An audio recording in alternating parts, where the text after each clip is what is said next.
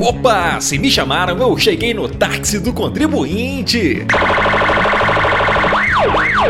Contando a aventura do agricultor do crime que foi preso em Itaúna. Quem é o cantor? O plantador de 25 aninhos foi flagrado com um vasto cultivo de maconha em seu sítio. Chama a polícia e manda meter ele na cadeia. As plantinhas eram cuidadas com estufas, painéis de LED, irrigação e adubo importado. Porra, tudo isso? A droga foi apreendida para ser incinerada pelos homens da lei. Tô chafado até agora com essa porcaria aí. Já o rapazinho poderá responder pelo crime de tráfico de entorpecentes. Você só colheu o que você plantou.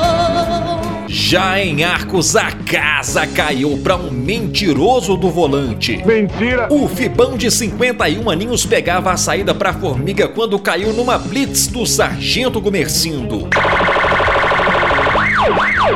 Foi percebido que sua CNH e seus documentos eram fake news. É muita falcatrua. Completamente falsificados, os papéis tentavam ocultar que o veículo era roubado. É muita falcatrua. Ele tentou contar uma história pra se justificar e disse que não sei o que, não sei o que, não sei o que, e não sei o que lá, não sei o que lá, não sei o que lá. Fala o que você quer de uma vez, caralho.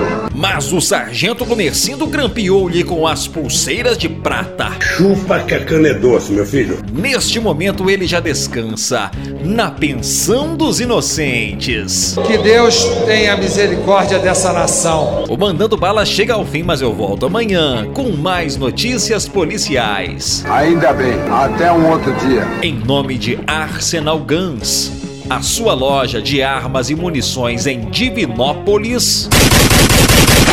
Informou aqui o repórter Hugo Cerelo.